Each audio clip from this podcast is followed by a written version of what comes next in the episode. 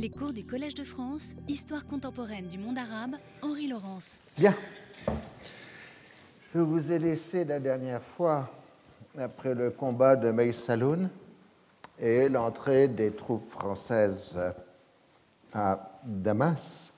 Et ce n'est que le 7 août que Gouraud fait son entrée solennelle. Là, voyez, il passe en revue des troupes françaises avant d'entrer euh, à Damas.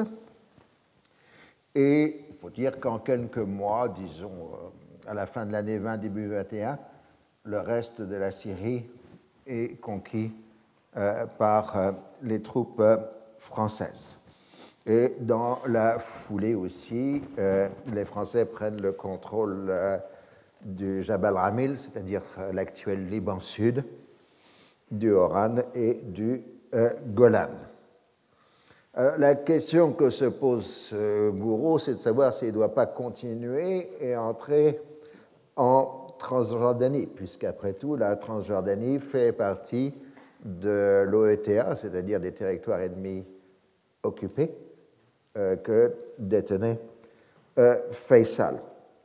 Mais les Britanniques s'y opposent parce qu'ils ont besoin de la Transjordanie, on l'a vu, pour maintenir la continuité territoriale entre euh, la Palestine et la Mésopotamie. Néanmoins, euh, les coûts d'administration de la Transjordanie sont considérés comme euh, assez lourds et donc Londres ne pousse pas à une administration de ce territoire. Donc, ce chose qu'on en envisage à 1920, c'est simplement un gouvernement d'indigènes, de tribus indigènes, encadré par quelques officiers politiques euh, britanniques.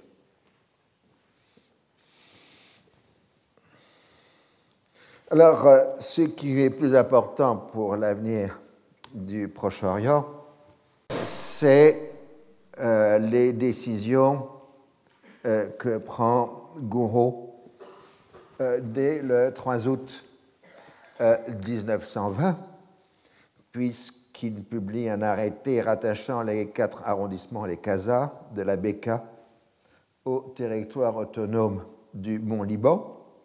Le 31 août, il publie un nouvel arrêté qui, je cite, je cite, restitue au Liban ses frontières naturelles. C'est lui, donc Goro, qui fixe pratiquement tout seul les contours euh, du Liban euh, dans ce mois d'août 1920 euh, et qu'en même temps il divise la Syrie en deux États, l'un de Damas et l'autre d'Alep. Et le 1er septembre 1920, à la résidence des Pins, siège du Haut Commissariat, Gouraud proclame la création de l'État du Grand Liban avec un magnifique discours hein, évoquant la construction d'une patrie libanaise euh, qui regrouperait à égalité euh, tous ses enfants, quelles que soient les religions et les confessions. Alors il dit évidemment qu'il y a encore des conseillers français, mais c'est pour le temps que l'évolution du peuple libanais arrivera à maturité. Donc dans les décisions de Gouraud, c'est lui pratiquement qui a fixé la frontière, à partir évidemment du principe que la Palestine ira de Dan à Beersheba. Euh, c'est à, lui un peu qu'on doit la curiosité de ce qu'on appelle. Marche pas. Dans l'autre sens, peut-être, oui. oui. Ce qu'on appelle le doigt de Galilée.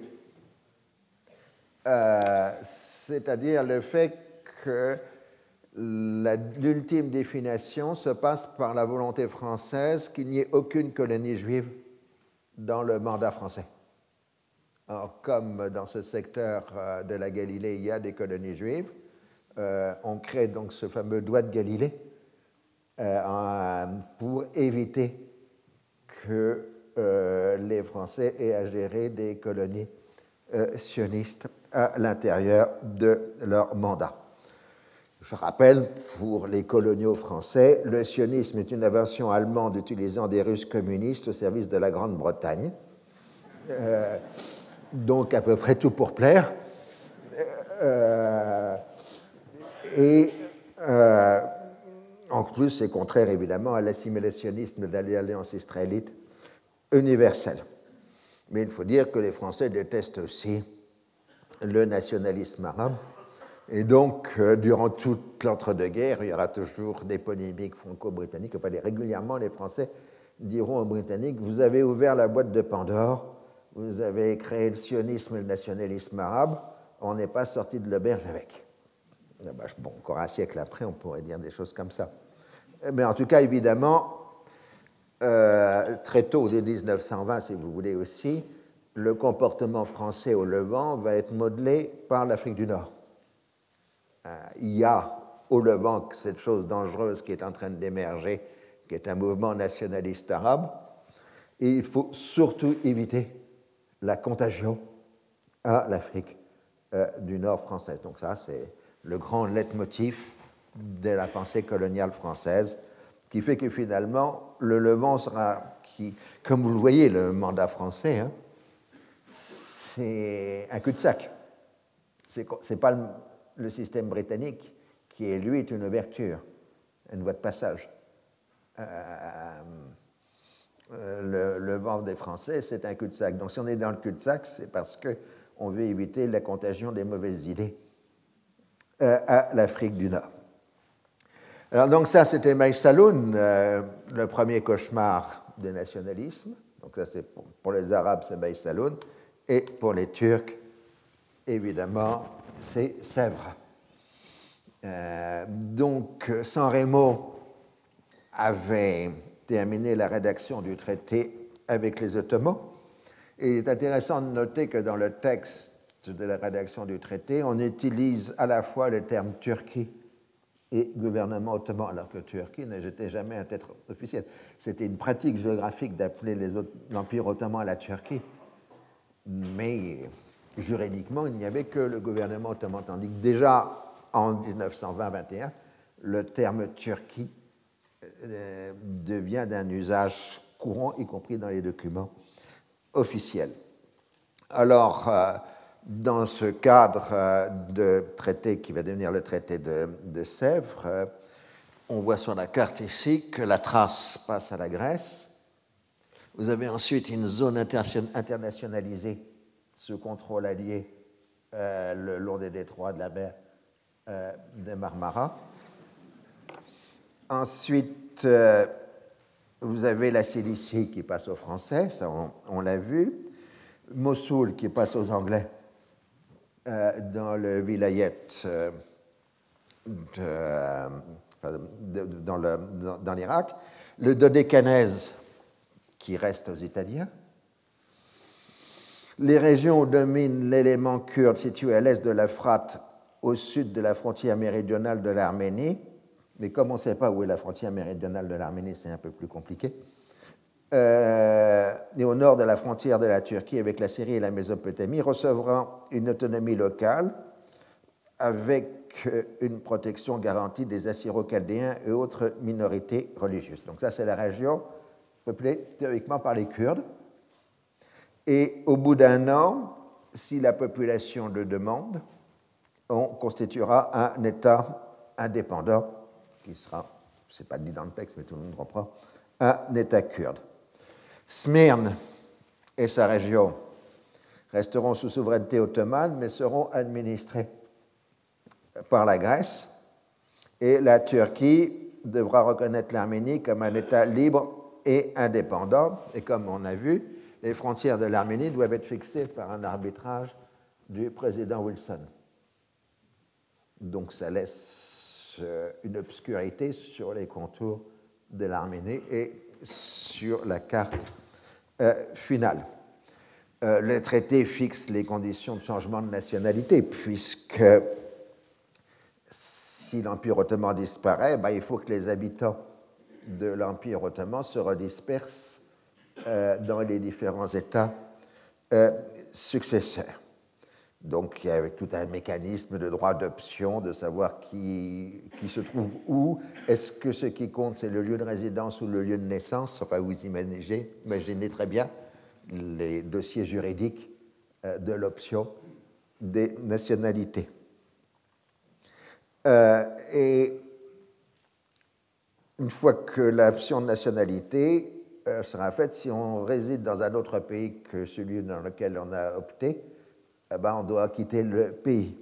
Et de façon euh, plus générale, ah oui, dans l'article 142, considère qu'en raison du régime terroriste ayant existé en Turquie depuis le 1er novembre 1914, je pense que c'est la première fois que le terme terroriste apparaît dans un texte juridique, mais terroriste au sens de terreur d'État. Euh, les conversions à l'islamisme ont pu avoir lieu normalement, aucune conversion ayant eu lieu depuis cette date n'est reconnue et toute personne non musulmane avant le 1er novembre 14 sera considérée comme restée telle, à moins qu'après avoir recouvré sa liberté, elle ne remplisse de sa propre volonté les formalités nécessaires pour embrasser l'islamisme.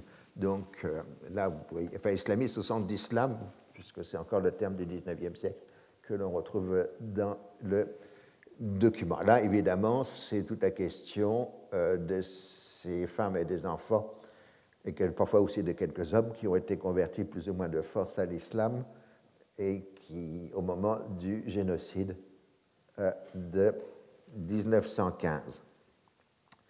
Et l'article 143 énonce que dans les six mois qui suivront la mise en vigueur du traité, la Grèce et la Turquie établiront un accord spécial visant à l'immigration réciproque et spontanée des populations de race turque et grecque des territoires transférés à la Grèce ou restant ottoman respectivement. Et s'ils ne sont pas spontanés, on les forcera par arbitrage de la Société des Nations. Ah, euh, donc déjà, dans le traité dit de Sèvres, euh, les transferts de population euh, sont prévus. L'armée ottomane est dissoute, il n'y aura plus que des forces de police et de gendarmerie, et puis bon, toutes les questions techniques euh, compliquées, comme la dette ottomane que tous les États successeurs de l'Empire ottoman doivent se partager. Alors, le problème de ce traité de, Sèvres, parce qu'il a été signé à la manufacture de porcelaine de Sèvres, euh, c'est euh, que tout le monde le pense impossible euh, dès sa euh, signature, tout simplement parce qu'on n'a pas les forces militaires nécessaires pour l'imposer sur le terrain. J'ai plus la date, il faut que je retrouve la date du traité de Sèvres, m'excusez. Alors, le George, euh, enfin c'est 1920, c'est le printemps 19. Le George euh, pense que la solution technique possible, c'est de laisser aux Grecs le soin d'occuper l'Anatolie et de mettre fin à l'insurrection euh, kémaliste. Et donc, à la mi-juillet 1920, l'armée grecque occupe la Thrace, donc de l'autre côté, la Turquie d'Europe, si vous voulez, et d'autre part euh, tout l'espace entre la mer de Marmara et Smyrne. En gros, toute cette zone-là.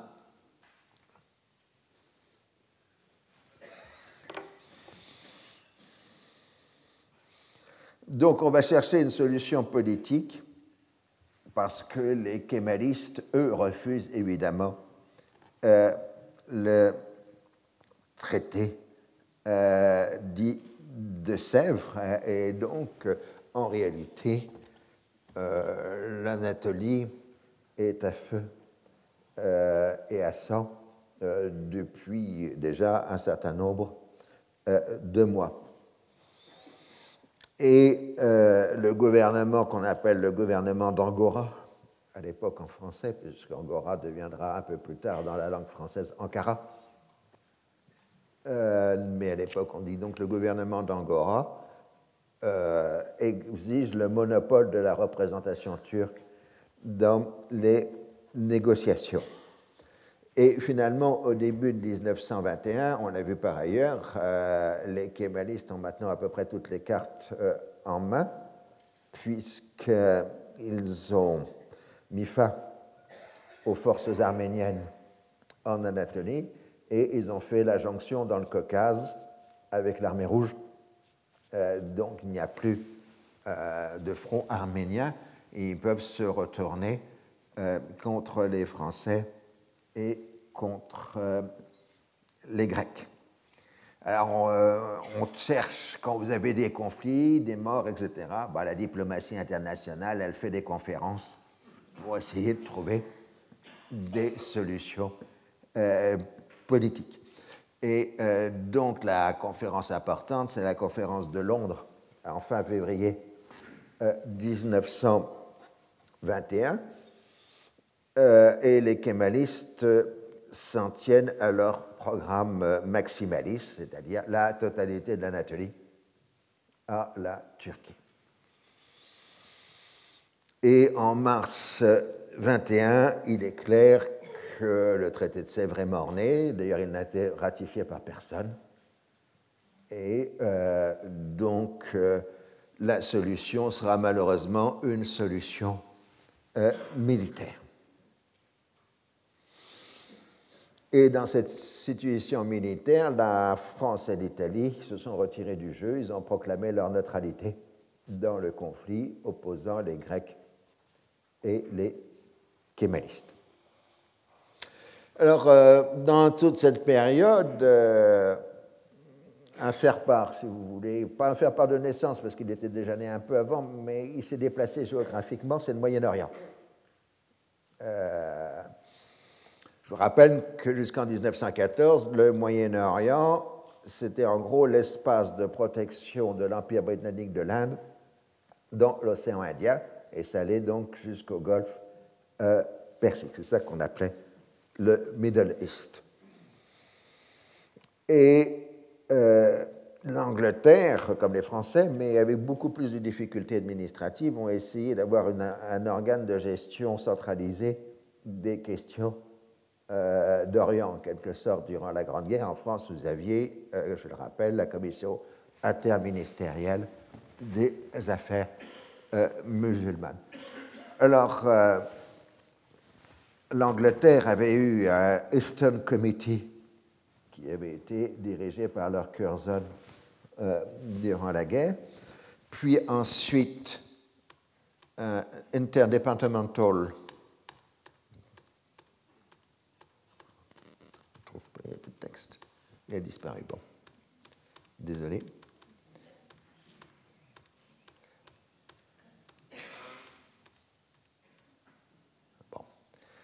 Uh, Interdepartmental Conference on Middle Eastern Affairs en 1919, donc comité interdépartemental sur les affaires du Moyen-Orient, toujours dirigé par Curzon, mais en réalité, ce comité s'était peu réuni parce que euh, c'était Lloyd George à Paris qui gérait directement euh, les dossiers. Mais cette gestion par comité va conduire au glissement progressif du Moyen-Orient de l'océan Indien vers la Méditerranée. Méditerranée. Comme on disait à l'époque, le Moyen-Orient, c'est l'espace qui sépare les services départementaux britanniques. Euh, c'est-à-dire entre euh, l'India Office, le Colonial Office, le Foreign Office, euh, Londres et Bombay, ainsi que le Caire. Donc on a sept ou huit instances de décision et euh, tout le monde décide à la fois, ce qui provoque une pagaille noire dans la prise de décision britannique. Donc au Foreign Office à l'époque de Curzon, euh, on évoque en 1920 la centralisation de l'ensemble des dossiers de la région dans un service qui serait au Foreign Office, donc au ministère des Affaires étrangères, et qui serait un Middle East Department. Et euh, Curzon approuve cette idée, puisque ça ne fera que renforcer son pouvoir sur les autres instances euh, de gouvernement. Il faut dire que la situation britannique euh, devient euh, de plus en plus difficile. On a vu qu'après Baï Saloun, les Britanniques n'ont plus de contact avec les nationalistes arabes. Euh, en Égypte, ils ont des problèmes avec les nationalistes égyptiens. En Irak, ça va pas mieux. Alors, ils commencent à envisager une solution de mettre un hachémite à la tête euh, de l'Irak, mais euh, le problème, c'est que les hachémites et les wahhabites d'Arabie centrale sont euh, complètement opposés les uns les autres. Quant aux hachémites, au moment du royaume arabe, une partie des officiers ex-irakiens, enfin ex-ottomans, mais qui étaient d'origine irakienne, qui avaient rejoint Faisal, ils avaient compris euh, qu'ils n'avaient plus d'avenir dans le gouvernement arabe de Damas, parce qu'on les considérait comme des étrangers à Damas, et donc ces officiers s'étaient regroupés sur le Frat à Der ez-Zor pour préparer l'organisation d'une insurrection irakienne euh, contre les Britanniques. Euh, pour, moyen pour eux de rentrer dans le pays et de s'imposer. Mais en même temps, les chiites préparent une autre insurrection, euh, toujours contre les Britanniques, à partir des villes saintes, et c'est leur insurrection qui démarre et pas celle préparée par les officiers qui prennent en quelque sorte le train en marche. Ce qui explique que ce qu'on va appeler la révolution irakienne de 1920 qui commence le 30 juin 1920 euh, est un mouvement qui réunit aussi bien sunnites que chiites contre la domination britannique. Et en quelques semaines, les Britanniques perdent le contrôle du moyen Euphrate, puis ensuite euh, du sud de la Mésopotamie, la région de Basra, peuplée de chiites, et enfin les régions kurdes sont en dissidence. Du coup, malgré les finances euh, en lambeaux de l'Empire, il faut faire un gros effort militaire et les Britanniques arrivent à mettre en ligne 100 000 soldats en Irak pour restaurer leur autorité, grâce aussi au matériel moderne, exactement comme Gourou en Syrie. Hein. Ce qui permet aux Européens de remporter en 1920, c'est les avions et les tanks. Ah, c'est-à-dire toute la panoplie moderne issue euh, de la Grande Guerre. Les pertes britanniques s'élèveront à 2500 hommes, essentiellement des Indiens, enfin des troupes indiennes, et les Irakiens à 8500 tués. Mais c'est surtout le coût financier euh, qui a terriblement impressionné euh, les Britanniques. Donc une occupation sur le mode de l'Inde, c'est plus possible. Il faut gouverner par les indigènes, ça coûte moins cher.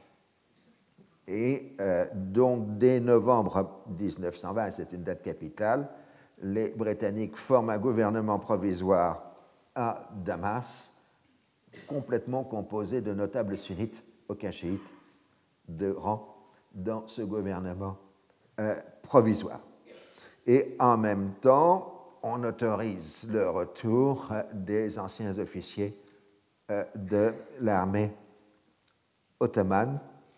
Donc, c'est à peu près 650, enfin, 650 officiers, 200 qui ont servi dans le royaume arabe et 450 au trajet multiple. Mais ça fait donc 650 officiers qui ont une expérience de la guerre, euh, qui ont une certaine expérience de l'État, euh, ce sont des gens qui ont traîné leur guêtre avec les jeunes Turcs depuis 1908. Hein, c'est 650 euh, officiers. Ceci est important parce que ça explique qu'en Irak, il y aura un héritage ottoman de cadres supérieurs euh, qu'il n'y aura pas en Syrie. il n'y a pas des 650 officiers en Syrie euh, qui se retrouveront euh, dans l'Irak dans l'entre-deux-guerres, soit dans, la politique, l'administration, ou encore euh, dans l'armée. Alors, la révolte irakienne, ça c'est Faisal, et l'effondrement du royaume arabe ont marqué l'échec de la politique britannique qui n'a plus donc de relais arabe. Le roi Hussein du Hejaz refuse de reconnaître les traités de la guerre.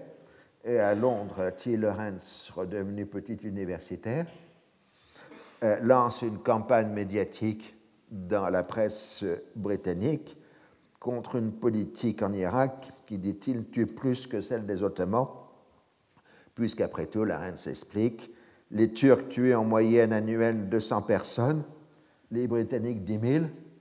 À ce rythme-là, il restera bientôt plus d'Irakiens.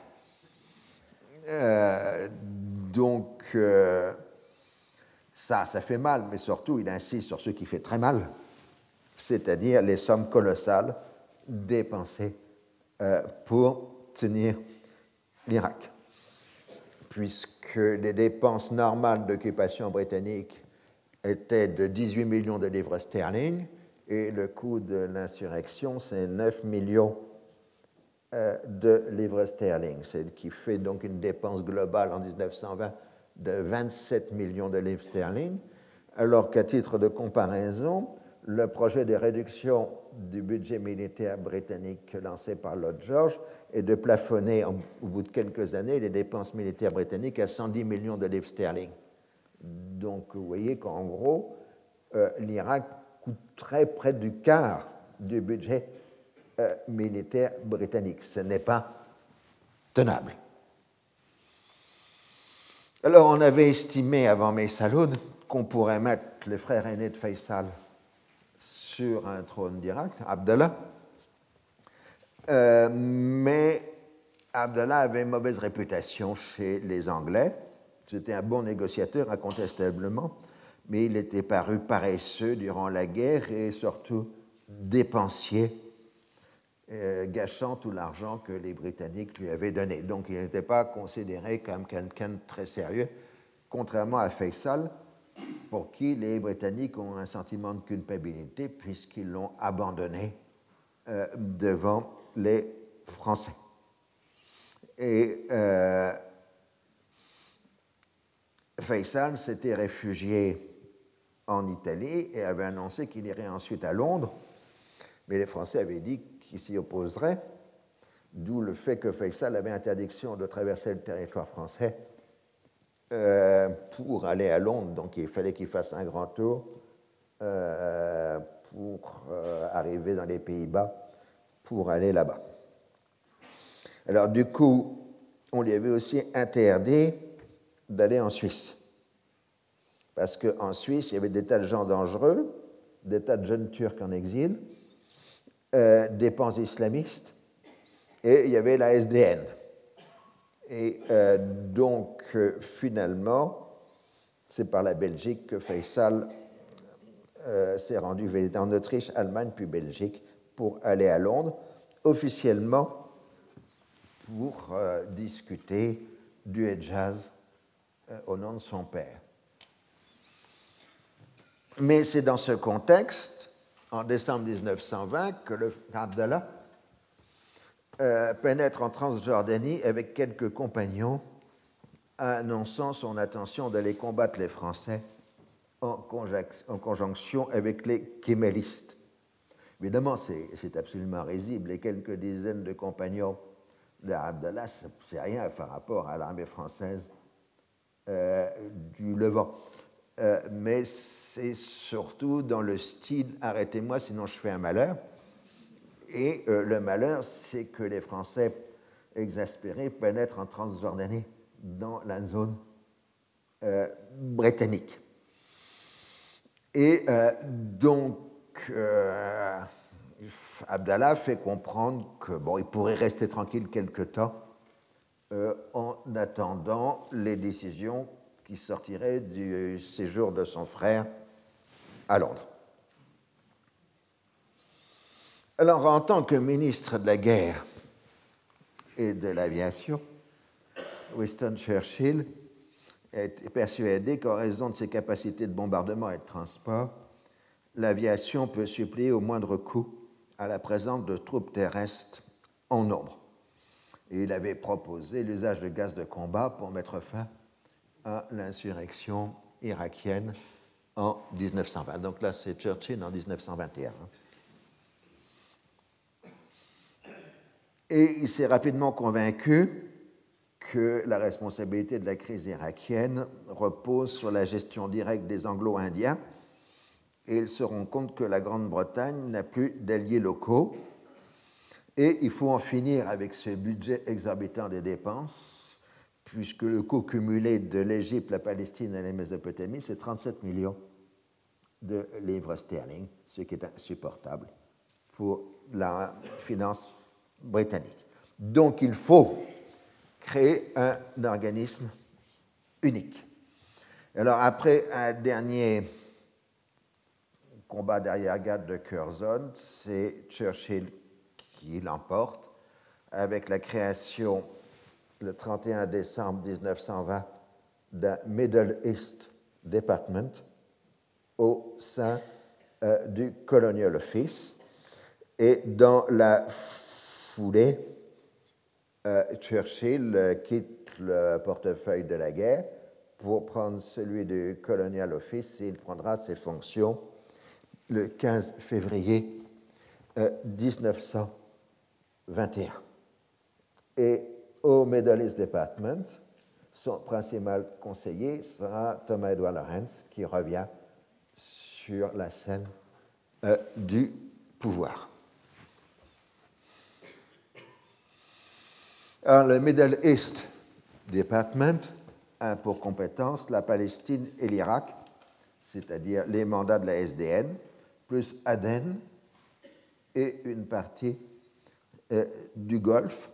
Le Foreign Office conserve la gestion de l'Égypte et du Hejaz, et l'Indian Office conserve une partie des responsabilités de la Perse et du Golfe, puisque chaque ministère défend toujours euh, son morceau de beefsteak, si j'ose dire. Donc le but fondamental de Churchill, c'est de réduire les dépenses.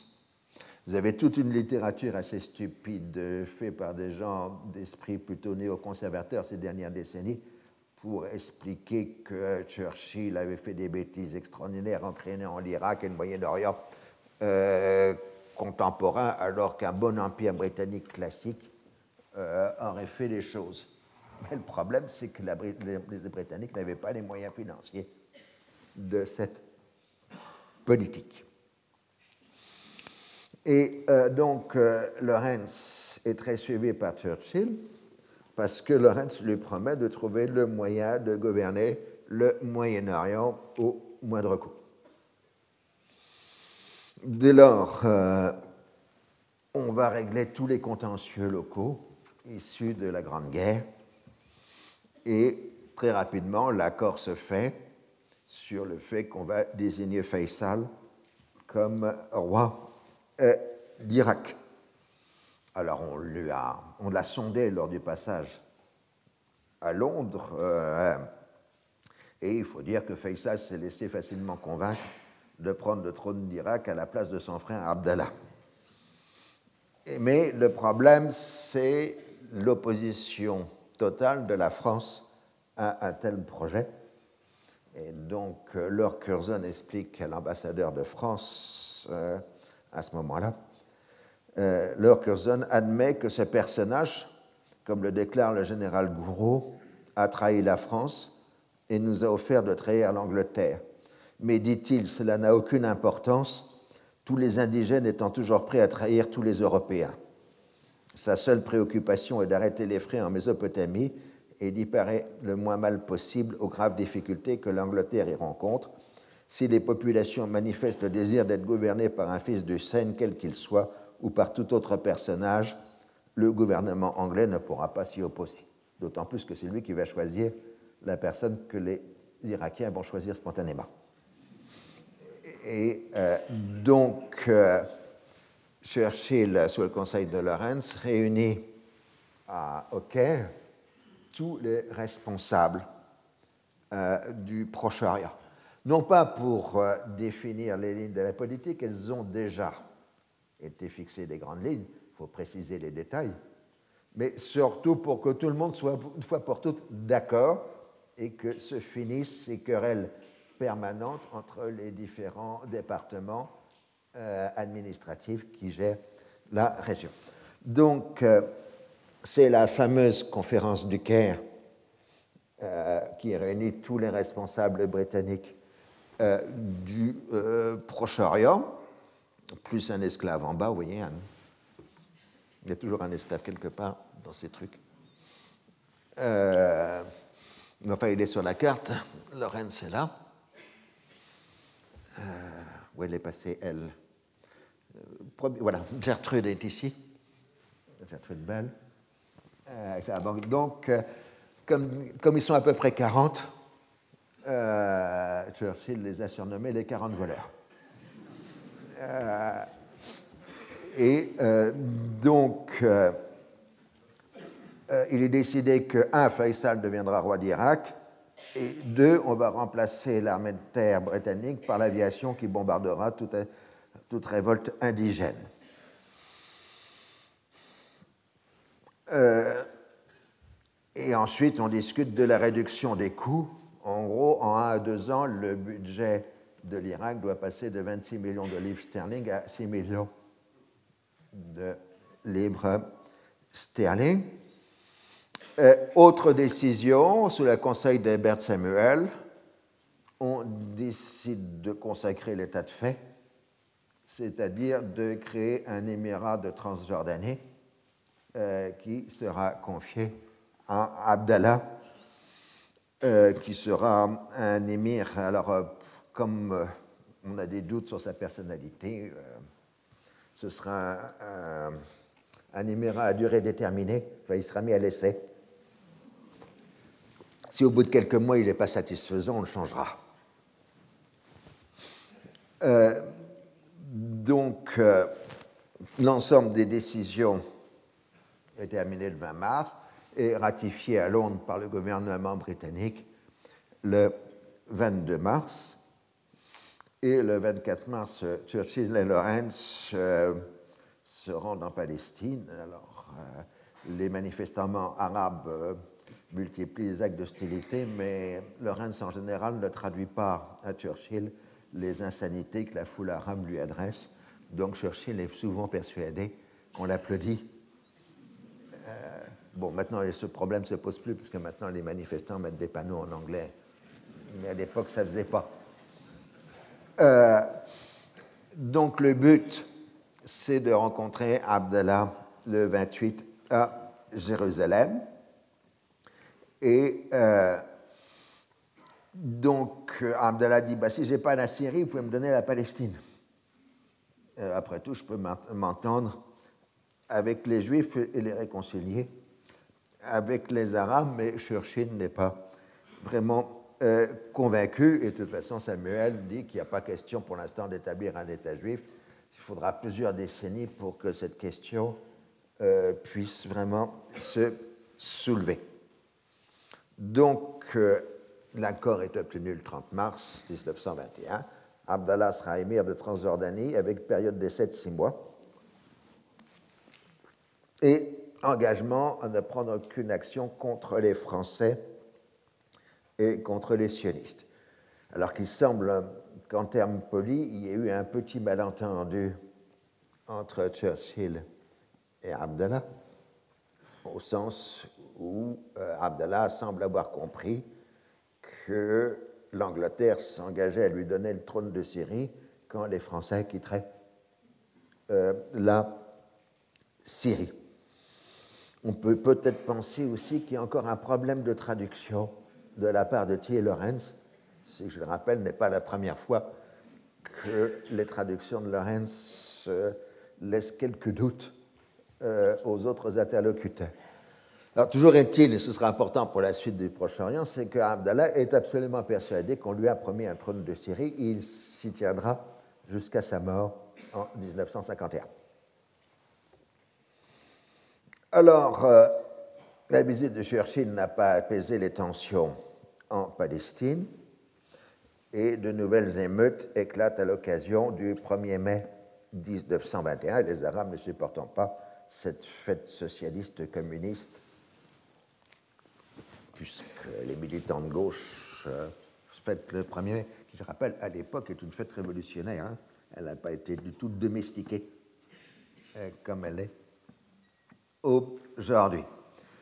Pour calmer la situation, euh, Samuel a suspendu l'émigration juive et on entame de nouvelles négociations à Jérusalem puis à Londres pour essayer de trouver une solution politique entre juifs et arabes en Palestine, mais cela euh, ne donne rien. Toujours est-il qu'en Syrie, le 23 juin 1921, il y a eu une tentative d'assassinat de Gourou, euh, qui était en visite dans le sud de la Syrie, et Gourou est persuadé, certainement à juste titre, que l'attentat a été organisé à partir de la Transjordanie. Et il pense même que Abdallah a été en sous-main. Euh, et euh, donc, il n'est plus du tout question de la part des Français d'accepter une moindre prétention d'Abdallah sur un trône de Transjordanie. Ce sera plutôt, jusqu'à la fin du mandat français, une tension permanente entre le mandat français et la euh, Transjordanie. Alors, euh, T. Lawrence va rester quelques semaines, quelques mois comme premier représentant britannique euh, en Jordanie, à Amman, qui est une petite ville de quelques milliers d'habitants, 3 ou 4 000 à, à ce moment-là. Et puis ensuite, il cherchera à négocier, à traiter avec Hussein, on le verra, mais ça ne marchera pas. Et puis finalement, c'est le grand basculement, puisqu'il va abandonner euh, toutes ses fonctions officielles pour s'engager sur un autre nom comme simple soldat euh, dans l'armée britannique. C'est la seconde partie du cycle euh, de l'aventure de Lorenz, qui, je le rappelle, peut être considérée comme une des grandes aventures spirituelles ou métaphysiques du XXe siècle. Et en plus, c'est un très grand écrivain. mais donc, en 21, Lorenz va disparaître de la scène politique euh, pour voir apparaître euh, d'abord le soldat Ross, puis ensuite le soldat Shaw de l'armée euh, britannique. Donc ce n'est qu'en 1922 vraiment que la situation va se stabiliser en Transjordanie, petit État de moins de 250 000 habitants à l'époque, dont la principale fonction est de protéger la Palestine mandataire des incursions bédouines et d'assurer la continuité territoriale avec l'Irak, permettant de faire passer une route terrestre et une route aérienne entre la Palestine et l'Irak, et ultérieurement un oléoduc. Euh, tout ce petit État euh, dépend d'un subside britannique annuel de l'ordre de 100 000 livres sterling, au moins au début, et il faut veiller à ce que Abdallah ne dépense pas à tort ou à travers cet argent. Ce que les Britanniques ne comprennent pas, c'est ceux qui prennent pour des dépenses de gamins. C'est en fait une stratégie de Abdallah de se rallier les notables par des dons, des cadeaux et de construire des loyautés dans une société où il est étranger. Lui, il vient du Hedjaz il a été formé à Constantinople, Abdallah. Euh, il n'a aucun ancrage sur place. Donc euh, l'argent lui sert à, rallier à lui les principales lignées tribales sédentaires ou euh, bédouines de la Transjordanie. Parce que on vous dit toujours qu'ils sont des bédouins. En fait, il y a beaucoup de paysans en Transjordanie déjà à cette époque, mais les populations paysannes sont dans des structures tribales. Hein, donc il vaut mieux parler de structures tribales que de bédouins euh, pour euh, la Transjordanie. Alors en Irak, l'amnistie générale a permis de préparer l'arrivée de Faisal. Ce dernier quitte l'Angleterre au début d'avril 1921, pour d'abord pour s'installer en Égypte où il rencontre pour la dernière fois T. Lawrence. Il réunit un certain nombre de ses anciens compagnons, s'engageant à ne pas faire la guerre aux Français et aux Wahhabites. Tirant les leçons de l'expérience syrienne, il est prêt à accepter le mandat dans la perspective d'agir constamment pour obtenir une indépendance complète.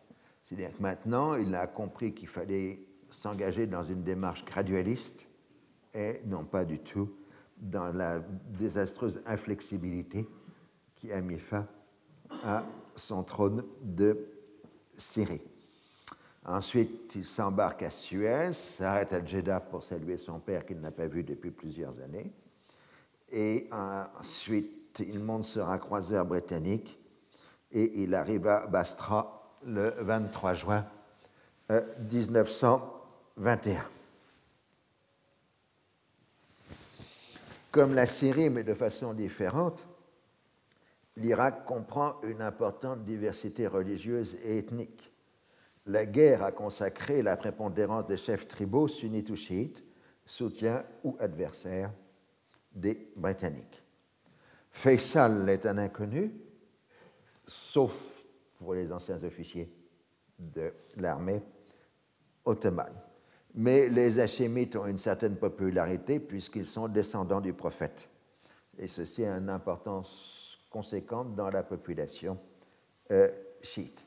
De surcroît, les chiites aussi voient assez bien Faisal, puisqu'il y a une inimitié mortelle entre les Hachémites et les Wahhabites. Or, les chiites d'Irak euh, ont une peur terrible des Wahhabites, on a vu ça ce matin. Et euh, donc, c'est aussi un trait commun entre Faisal et les chiites, cette commune hostilité aux Wahhabites. Alors on fait une bonne élection à la britannique, c'est-à-dire que les autres candidats éventuels au trône d'Irak ont été gentiment dissuadés, et s'ils n'ont pas compris, ils ont été exilés. Donc de ce fait-là, l'élection de Faisal par référendum se passe bien, puisqu'il est le candidat unique. Euh, et euh, les notables font allégeance à Faisal, les grands religieux chiites avec une certaine froideur, et après référendum dans les conditions décrites, Faisal est couronné roi, là c'est la cérémonie de couronnement, euh, le 23 août 1921. Vous voyez qu'il a un casque et un uniforme plutôt occidental, ça fait toujours les mixtes d'habillement euh, de l'époque. Mais on voit que tout ça, c'est un peu pauvre. Hein. Euh, c'était une cérémonie improvisée avec peu de moyens, il n'y a pas d'argent en caisse ou quoi que ce soit. Alors, après la fin de la guerre, les relations entre la Grande-Bretagne et les Jazz se sont tendues. Le roi Hussein a un comportement de plus en plus erratique, ce qui a rendu son régime impopulaire. Mais en dehors de son côté erratique dans sa gestion administrative qui est réelle. Surtout, sa grande erreur, c'est de se rendre insupportable aux Britanniques puisqu'il refuse d'accepter les traités issus de la Grande Guerre. Et euh, là, c'est vraiment pour les Britanniques un cas de folie, au sens clinique euh, du terme. Donc les Britanniques, euh, en représailles, ont commencé à lui couper les vivres ce qui est totalement fait à partir de février 1920, en lui promettant de reprendre les versements s'il signe, enfin s'il accepte euh, les traités. Et Hussein refuse, considérant que les sommes sont dérisoires et que son honneur est engagé. En revanche, il Ben Saoud, de l'autre côté, on reverra ça plus en détail ensuite, accepte les subsides britanniques s'engageant seulement à ne pas attaquer la Mésopotamie, le Koweït et le Hedjaz. En revanche, les Britanniques n'arrivent pas à faire des solutions de compromis euh, entre le Hedjaz et le Nejd tenu par les Wahhabites. Alors, la question importante à ce moment-là, c'est toujours le pèlerinage à la Mecque. Vous vous rappelez, je vous ai expliqué les fois précédentes que les Français avaient organisé un pèlerinage colonial à la Mecque à partir euh, de 1916. Et les Britanniques font à peu près euh, la même chose à partir de leur empire. Et le problème, c'est la quarantaine pour bloquer l'expansion du choléra, puisqu'il était connu depuis la fin du 19e siècle que c'était le pèlerinage à la Mecque qui était le grand vecteur des, épidémies de choléra, et donc on avait disposé tout un contrôle sanitaire en Afrique et en Asie euh, pour encadrer le pèlerinage à la Mecque. Ce contrôle sanitaire des pèlerinages est l'organisme qui, après quelques évolutions, euh, deviendra l'Organisation mondiale de la santé. Mais euh, le point de départ c'est de l'OMS, c'est le contrôle sanitaire du pèlerinage de la Mecque. Et euh, donc, euh, Hussein euh, impose une quarantaine supplémentaire à Jeddah pour les pèlerins, ce qui lui permet de les taxer un peu plus, puisque lui, il est constamment à court d'argent et que les Britanniques ne payent plus. Et d'autre part, donc ça rend Hussein très impopulaire dans le monde musulman que cette taxation des pèlerins. Euh, mais de surcroît se pose la question des pèlerinages étatiques. Euh, puisque le neige de Wahhabite, l'Égypte, l'Inde britannique et la France organisent des pèlerinages étatiques avec éventuellement des protections militaires. Et ceci empiète sur la souveraineté du Hejaz. Donc il y a des tensions internationales qui sont engendrées par la question euh, des pèlerinages organisés par les États, dont en particulier les deux empires coloniaux. D'où la difficulté pour Hussein. Alors au second semestre 1921, euh, le rétablissement de la situation britannique est spectaculaire grâce au dynamisme de Winston Churchill. Et euh, donc, euh, c'est le triomphe de l'école représenté par le Middle East Department, qui est largement peuplé de gens qui ont travaillé au Caire durant la Première Guerre mondiale. C'est la poursuite de l'équipe du Caire, mais maintenant, ils sont euh, à Londres.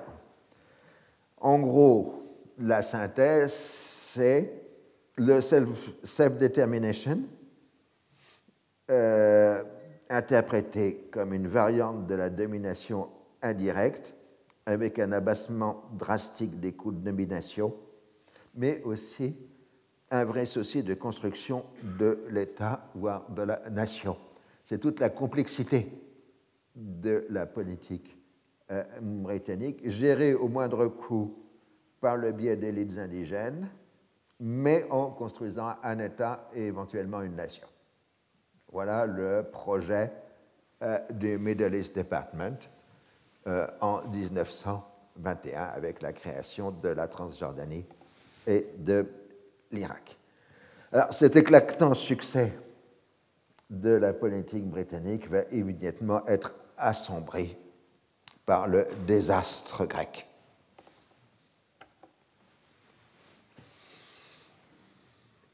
Encouragé par Lloyd George, en dépit des avertissements des Alliés, l'armée grecque avait progressé considérablement en Anatolie. Néanmoins, son avancée s'était arrêtée avec une bataille mineure à Inenu. Oui, passez Inenu. Voyez là. La pointue. La première, ce qu'on appelle la première bataille d'Inenu en janvier 1921. Du coup, on avait organisé une nouvelle conférence à Londres pour réunir les belligérants. Euh, enfin, on a invité les belligérants à venir à Londres lors de la conférence interalliée de Londres, qui traite de toutes sortes d'autres dossiers, le principal étant le paiement des réparations allemandes. Ah, parce qu'il faut comprendre que au début des années 20, il y a la SDN qui est en train de se mettre euh, en état de fonctionnement, mais les Alliés continuent à gérer les dossiers par conférence interalliée. Alors, euh, la discussion de Londres porte sur la possibilité de trouver une solution politique, c'est-à-dire de modifier le traité de Sèvres et euh, les Grecs se déclarent euh, confiants dans l'avenir, ils sont sûrs d'écraser euh, les kémalistes, ce qui surprend les Français parce que les Français ont suffisamment de problèmes en Cilicie pour se rendre compte que le morceau est dur à avaler. Et Gouraud, qui est présent, dit c'est pas possible, les Grecs ne pourront jamais prendre le contrôle de l'Anatolie. C'est un fort retranché naturel. Ils n'arriveront pas à casser euh, la défense euh, kémaliste.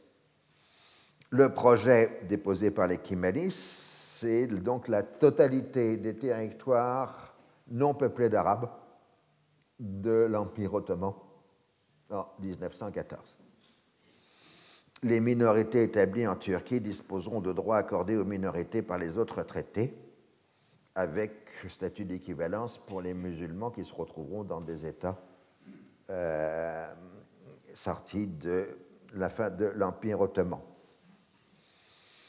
Alors, euh, ce que les, Alliés proposent à ce moment-là, c'est de faire un recensement des populations en Thrace et dans la région de Smyrne pour savoir qui est plus important numériquement, les Grecs ou les Turcs. Et c'est à partir d'un arbitrage sur la population qu'on arriverait à un accord. Pour l'Arménie, c'est pratiquement une hypothèse d'école, puisque l'Arménie n'existe plus, sauf la partie l'ancienne Arménie russe, mais elle est maintenant conquise par l'armée rouge. Euh, donc, euh, on prend acte qu'il n'y aura pas un second État arménien en Anatolie, et on prend acte que les Kurdes se sont ralliés aux kémalistes pour les raisons que j'avais déjà indiquées, c'est-à-dire entre autres le partage des dépouilles du génocide euh, de 1915. En mars 2021, la Grèce rejette l'arbitrage et s'en tient au traité de Sèvres, tandis que on offre, euh, on élargit les propositions faites aux euh, Turcs avec un système de protection des minorités. Mais le problème, c'est qu'on ressort les solutions du 19e siècle, alors qu'elles n'ont pas fonctionné au 19e siècle, et elles pourraient encore moins fonctionner euh, maintenant. Mais surtout à Londres, l'Angleterre perd ses alliés. Euh, d'abord, ce sont les Italiens qui ont compris qu'ils n'auraient pas le moyen de se maintenir militairement en Anatolie. C'est trop cher. Et euh, donc, il préfère signer avec les kémalistes le 12 mars 21 un accord prévoyant l'évacuation des troupes italiennes d'Anatolie contre, en théorie, des promesses d'accords économiques dans la Turquie nouvelle en faveur euh, de l'Italie. Ce qui compte, c'est l'évacuation italienne qui est terminée en juillet 1921, les Italiens concentrant leur effort diplomatique sur l'Adriatique avec la question de Fiume. Mais les Français font de même et concluent aussi en marge de Londres un accord avec les kémalistes le 9 mars 1921. La France s'engage à, à se retirer de l'essentiel de la Cilicie, là encore contre de larges concessions économique. Briand, qui est président du Conseil, considère qu'il n'y a pas de majorité parlementaire pour ratifier le traité de Sèvres, et de toute façon, il faut relancer ce que les gens de la Troisième République appellent la politique musulmane de la France, et elle passe, cette politique musulmane, par un accord avec Angora, comme on dit, à l'époque. Enfin, le 16 mars, toujours, 21, euh, les kémalistes signent un accord, un traité de paix, enfin un traité d'amitié plutôt, avec l'Union soviétique en formation. Il faut le rappeler, j'ai déjà dit, c'est la diplomatie de Lénine, enfin à ce moment-là, qui fait le coup en quelques semaines de signer trois traités d'amitié avec la Turquie, la Perse et l'Afghanistan, ce qui va assurer la tranquillité de la frontière russe euh, au nord, enfin au sud, euh, au sud de la Russie, durant tout l'entre-deux-guerres. et ce sera la stupidité de Staline en 1945 de remettre en cause ces traités. De ce fait, il n'y a plus de cordon sanitaire entre la Méditerranée et la Chine euh, sur les bords de l'Union soviétique, alors qu'il y a un cordon sanitaire en Europe euh, avec les États issus de la fin de l'Empire euh, d'Autriche-Hongrie. Donc, le projet d'un islam révolutionnaire soulevant l'Orient contre les puissances impérialistes a fait long feu au profit d'un réalisme diplomatique euh, du pouvoir soviétique. De ce fait, ayant des accords avec la France, l'Italie et l'Union soviétique, les kébalistes se sentent en position de force et la Grande Assemblée nationale d'Angora rejette les projets de la conférence de Londres ce qui fait que les Grecs vont se lancer dans un effort quasi démesuré par rapport à leurs faibles moyens, en mettant en ligne 200 000 hommes, et ils pensent pouvoir l'emporter parce que les kémalistes ont à peu près des troupes de même nombre. Ils pensent que les Grecs ont un meilleur matériel, et donc ils vont l'emporter. Alors la première offensive grecque est arrêtée à la seconde bataille d'Inonu toujours par Ismet Pacha, le compagnon d'armes euh, de Mustafa euh, Kemal. Puis en juin 21 commence la grande offensive grecque vers euh, Ankara et les Turcs doivent faire retraite jusqu'à 75 km de euh, d'Angora le long de la Sakarya. Et euh, Mustafa Kemal prend le contrôle des affaires civiles et militaires, se déplace lui-même sur un front et jette les dernières forces de la Turquie. La Turquie est en guerre depuis dix ans, hein. euh, et le pays est dévasté. Donc vraiment, on met en ligne tout ce qu'on peut disposés. Et de l'autre côté, les lignes de communication grecques sont absolument démesurées, traversant un pays dévasté par euh, une politique de terre brûlée, accompagnée de destruction de villages et d'agglomérations pour chasser les musulmans qui mènent une politique d'action de, guérilla sur les lignes de communication euh, de l'armée euh, grec. Et c'est donc la terrible bataille de la Sakaria. Vous voyez cette image euh, euh, de, l'époque sur les combats de la Sakaria entre les Grecs et les Turcs. Elle dure du 23 août au 12 septembre 1921, 100 000 Grecs contre 90 000 Turcs sur un front de 100 km. Une nouvelle fois, les Turcs vont se montrer des maîtres dans le combat défensif, en jouant sur la défense en profondeur, selon les enseignements de la Grande Guerre. C'est-à-dire une défense en profondeur, vous cédez la ligne en avant dès que vous avez mis en place une seconde ligne en arrière, et donc vous ne régressez que de ligne en ligne, ce qu'on appelle euh, une défense en euh, profondeur.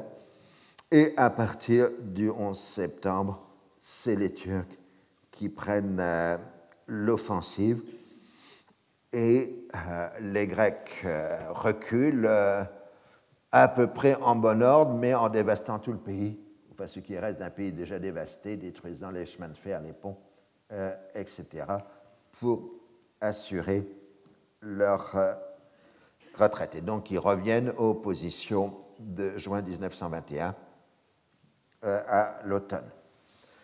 Alors, euh, les Grecs ont virtuellement perdu la guerre, ça c'est clair, après la Sakaria, mais ils espèrent encore un arbitrage international, et on verra ça, parce qu'on me rappelle qu'il faut cinq minutes de pause. Euh, la dernière fois, je ne vous avais pas donné la date exacte du traité de Sèvres, c'est le 10 août 1921, donc à la manufacture. Maintenant, ce qui est maintenant, aujourd'hui, pratiquement l'entrée de l'autoroute, mais ça, c'est autre chose. Euh, donc, euh, ce que nous avons vu, c'est la défaite grecque de la Saccaria et le fait que les Grecs ne peuvent plus espérer qu'un soutien international euh, pour se sortir de leur mauvaise euh, situation.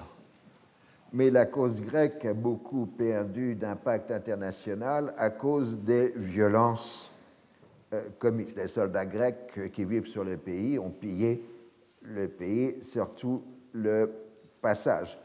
Les bombardements de la marine grecque en mer Noire contre les ports musulmans ont aussi fait beaucoup de victimes civiles, ce qui a provoqué des représailles de la part des musulmans sur les chrétiens de la région. En réalité, il faut être clair, ce qui fait le caractère assez abominable de cette guerre gréco-turque, c'est que les deux côtés, on exerce du nettoyage ethnique en même temps que ce combat. C'est en ce sens-là qu'on est directement dans la continuation des guerres balkaniques de 1912 à 1913 et aussi euh, ceux qui pourraient paraître neutres entre les deux camps, par exemple les Alévites de Turquie, euh, bah, se prouvent aussi maltraités par les Grecs que par les Kémélistes. Alors, euh, les Anglais trouvent que les Français et les Italiens les ont trahis. Comme l'accord de Londres ne fonctionne pas très bien, les Français ont envoyé un sénateur radical socialiste, ça c'est du lourd, euh, Henri Franklin Bouillon, euh, négocié avec Mustapha Kemal. Et donc euh, Franklin Bouillon est à, avec Angoran et il suit Mustapha Kemal du 20 septembre au 20 octobre 1921 ce qui va aboutir à ce qui est entré dans l'histoire sous le nom de l'encore Franklin Bouillon, Mustafa Kemal, et aussi appelé traité d'Ankara. Euh, la France s'engage à évacuer toute la Cilicie et à définir la frontière syro-turque par le tracé du chemin de fer de Bagdad. De ce fait, euh, du fait qu'il existe une minorité turcophone dans le mandat français, euh, les Français inventent une circonscription administrative qui n'existait pas auparavant, qui est le Sanjak d'Alexandrette. Alors, vous allez voir. Euh, non, non, je pas le tableau là. Je crois qu'il y le tableau. Mais en gros, le problème du Sanjak d'Alexandrette, c'est que vous n'avez pas de majorité parce qu'on considère les Arabes comme étant des musulmans sunnites ou des alaouites. Les Turcs sont sunnites et recoupent les turcomans, vous avez des chrétiens et vous avez des juifs. Donc, quel que soit le type de combinaison que vous mettez, c'est-à-dire à la fois l'ethnique et le religieux, vous ne pouvez pas dégager une majorité. Alors, euh, dans l'accord Franklin-Bouillon, euh, les Français obtiennent en théorie des garanties de protection euh, pour les minorités. Mais sur place, en Cilicie, personne n'a d'illusion. Les populations chrétiennes, c'est-à-dire essentiellement des Arméniens, les collaborateurs turcs des Français et une partie des Alaouites de Cilicie cherche à fuir l'arrivée du pouvoir kémaliste. Donc va se passer une scène assez tragique au début, qu'on va retrouver dans d'autres passages du XXe siècle. Gouraud ordonne à ses officiers de refuser le départ des réfugiés euh, de Cilicie. Et euh, les officiers vont d'ailleurs refuser l'ordre et laisser partir euh, les réfugiés de Cilicie.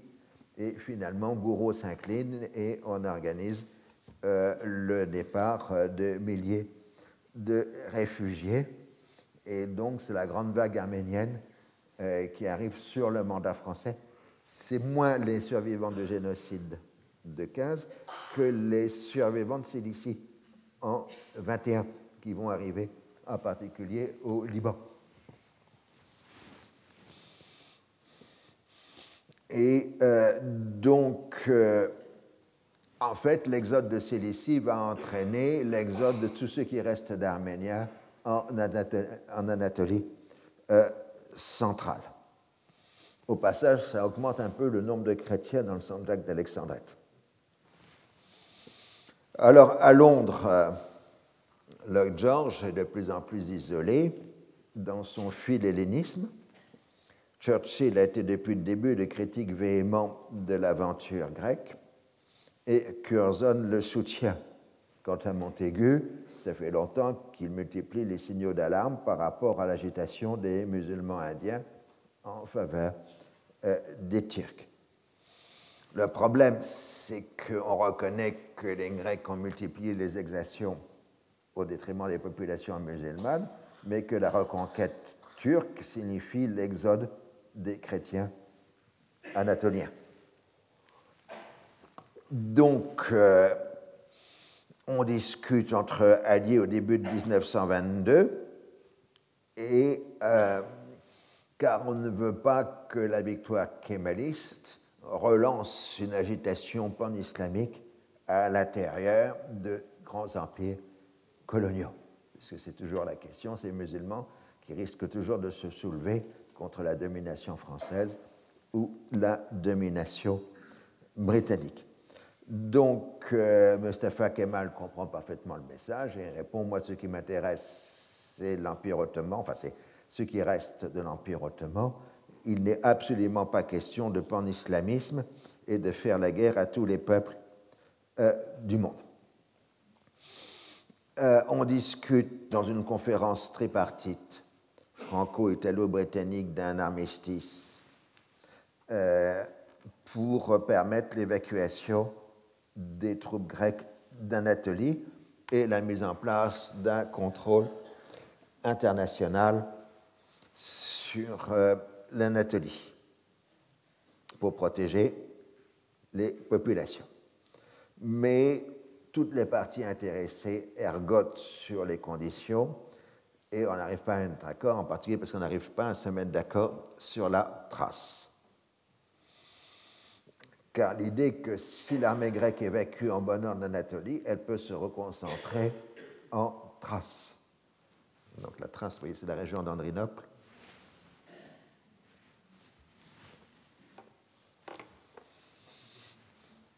Là, vous avez une photo très intéressante euh, du commandement euh, turc durant la guerre. C'est une photo du 31 mars 1922, bien évidemment.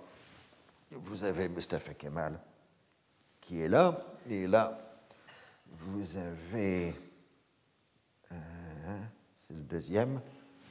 Ça doit être Ismet qui est là, Ismet Pacha, le vainqueur d'Inonu vous comprenez, sous le nom d'Inanu, ce sera le successeur euh, de Mustafa Kemal après la mort de Mustafa Kemal. Mais surtout, ce que vous avez là, les conseillers de l'armée rouge. Puisque les soviétiques fournissent des officiers, conseillers militaires, à l'armée euh, kémaliste. Donc là, il y, en a un qui a vraiment une tête de conseiller politique. Hein. Euh, au bon bolchevique, ça se sent au kilomètre. Alors maintenant, euh, il faut dire que comme les Français et les Italiens ont des problèmes de logistique, ils oublient opportunément leur stock militaire en évacuant l'Anatolie et la Cilicie. Et évidemment, ce sont les kémalistes qui les récupèrent. De toute façon, ceux qui ont le moral, c'est ceux qui se considèrent comme vainqueurs, c'est-à-dire les kémalistes, tandis que les Grecs sont de plus en plus euh, démoralisés. Alors, j'ai parlé aussi de l'aide russe. Il faut dire que les Russes aussi libèrent des centaines d'officiers turcs qui étaient prisonniers de guerre et les envoient au Kémalis, ce qui renforce encore euh, l'armée. Donc, euh, le 26 août 1921, 22, pardon, l'armée turque, euh, je me trompe d'année maintenant, la reprend l'offensive après avoir bien encaissé le premier choc. Les lignes grecques sont offensées le 27 août et l'ordre est donné à l'armée turque d'aller directement sur la Méditerranée sans s'arrêter, tandis que l'armée grecque en décomposition brûle tout sur son passage, faisant des milliers de victimes. Et c'est là où se noue le drame de Smyrne. Euh, la Grande-Bretagne, la France, les États-Unis et l'Italie ont envoyé des bâtiments de guerre dans la rade de Smyrne, mais exclusivement pour protéger leurs ressortissants. La ville se trouve sans autorité après la fuite du commandement grec et personne ne peut négocier la reddition quand les troupes kémalistes arrivent aux abords de la ville le 9 septembre 1922. Si au début tout se passe en ordre, très rapidement les violences se généralisent aux dépens des populations chrétiennes, avec une charge de notables, meurtres, viols. Et le 13 septembre, un terrible incendie éclate à partir du quartier arménien et se répand dans l'ensemble de la vieille ville. Des milliers de réfugiés tentent de se réfugier auprès de la flotte internationale. Une partie est acceptée, une autre est refusée. Donc voilà Smyrne après l'incendie. Alors la discussion portera jusqu'à nos jours sur l'intentionnalité ou non de l'incendie de Smyrne, qui est un des grands drames emblématiques euh, du XXe siècle. L'accusation a porté immédiatement sur les kémalistes qui ont répondu en rejetant le crime sur les Grecs et les Arméniens. Pour les Arméniens, ça paraît difficile, mais sur la préméditation, euh, la question reste ouverte. L'incendie ayant pu être une conséquence des violences et des pillages en cours. Mais ce qui est essentiel, c'est que tout le monde a vu dans l'incendie de Smyrne la fin d'un monde, la destruction de la cité levantine, symbole du pluralisme hérité euh, du XIXe siècle. Et là, c'est bien un début du kémalisme que de faire disparaître la civilisation levantine euh, de la fin euh, du XIXe siècle. 2 à 300 000 réfugiés ont pu être transportés en Grèce continentale, mais plus de 100 000 hommes de 18 à 45 ans, c'était des ayant l'âge de porter les armes, ont été déportés en Anatolie et le plus grand nombre mourra dans cette déportation. Donc le, chiffre des victimes est absolument euh, considérable. Donc là, on est en fin de partie euh, dans la seconde semestre de l'année 1922. La France et la Grande-Bretagne ne se sont pas opposées frontalement au kémalisme à partir du moment où Mustafa Kemal acceptait de ne pas revendiquer les anciennes provinces arabes de l'Empire ottoman. Maïsaloun avait montré l'impossibilité d'arriver à un accord entre un nationalisme arabe émergent et la politique impériale française. Tout en restant dans le discours de la politique musulmane, les autorités françaises considèrent maintenant que le nationalisme arabe est un danger non seulement pour la France du Levant, mais pour l'Afrique du Nord. Elles s'agissent donc symétriquement aux Britanniques, qui, eux, voient un danger pan-islamique pour l'Empire de l'Inde. La création du Grand Liban était la récompense du ralliement des chrétiens à la politique française et la volonté de continuer l'expérience levantine dans un cadre plus national. En revanche, la Syrie avait été divisée en plusieurs États et territoires, aussi bien dans une politique de diviser pour régner que pour émanciper les non-sunnites de la domination sunnite. Gourou a ainsi créé un État de Damas, un État d'Alep, un territoire autonome des Alaouites gouverné à partir du port de l'Attaquier, un État du Djebel Druze et la Jésirée, c'est-à-dire la vallée de l'Euphrate, est un territoire directement géré par les militaires français. Le Haut Commissariat se retrouve à Beyrouth. Les délégués du Haut Commissaire siègent auprès du gouvernement locaux et les officiers du service de renseignement, le SR, quadrillent le pays. Néanmoins, pour des raisons de coût, Alep, Damas et Latakié sont réunis dans une fédération syrienne.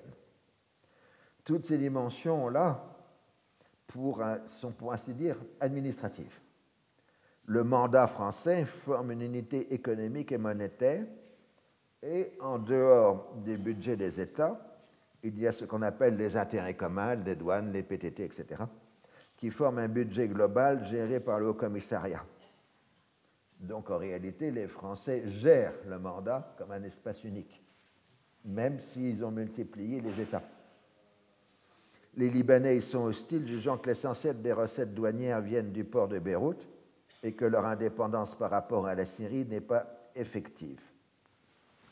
Politiquement, les Français s'appuient sur le groupe des notables, qui en général a été fidèle aux Ottomans jusqu'à la fin.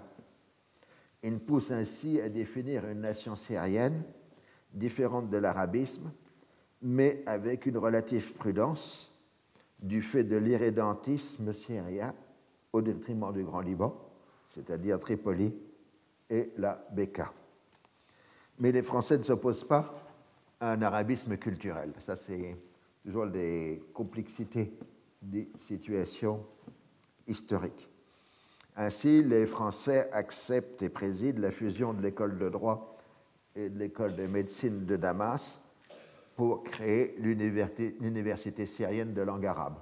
Donc la première université de langue arabe, c'est les Français qui la créent à Damas euh, au début euh, du mandat. Je rappelle que les deux universités du Proche-Orient, Saint-Joseph est en français et l'université américaine de Beyrouth est en anglais. Et que l'université du Caire n'existe pas vraiment encore à cette date. Donc la première université arabe, celle de Damas, est un produit du mandat français. Il en est de même pour l'Académie arabe de langue arabe de Damas, créée en 1918 par Faisal et qui est continuée et honorée par les français. Donc on voit bien qu'en Syrie, les Français acceptent parfaitement un arabisme culturel, alors qu'ils maintiennent une ligne beaucoup plus francophone au Liban. Mais ça, c'est toujours les complexités des situations historiques. Euh, à Beyrouth, l'université américaine est un sanctuaire de l'arabisme, tandis que l'université Saint-Joseph jésuite est un sanctuaire du libanisme. Mais à Saint-Joseph, il y a une faculté arabe. Euh, qu'il n'y a pas à l'université américaine. Et euh, Saint-Joseph publie des revues en arabe, ce que ne fait pas l'université américaine. Donc là encore, il faut distinguer un arabisme politique euh, d'un arabisme culturel. Alors, puisqu'il n'y a pas de traité de Sèvres, il faut retrouver une légitimité juridique au mandat et donc, ça passera par la rédaction de charte du mandat qui doit être entérinée par la Société des Nations. Et la question est que les Britanniques et les Faisal ne veulent pas de charte du mandat sur l'Irak.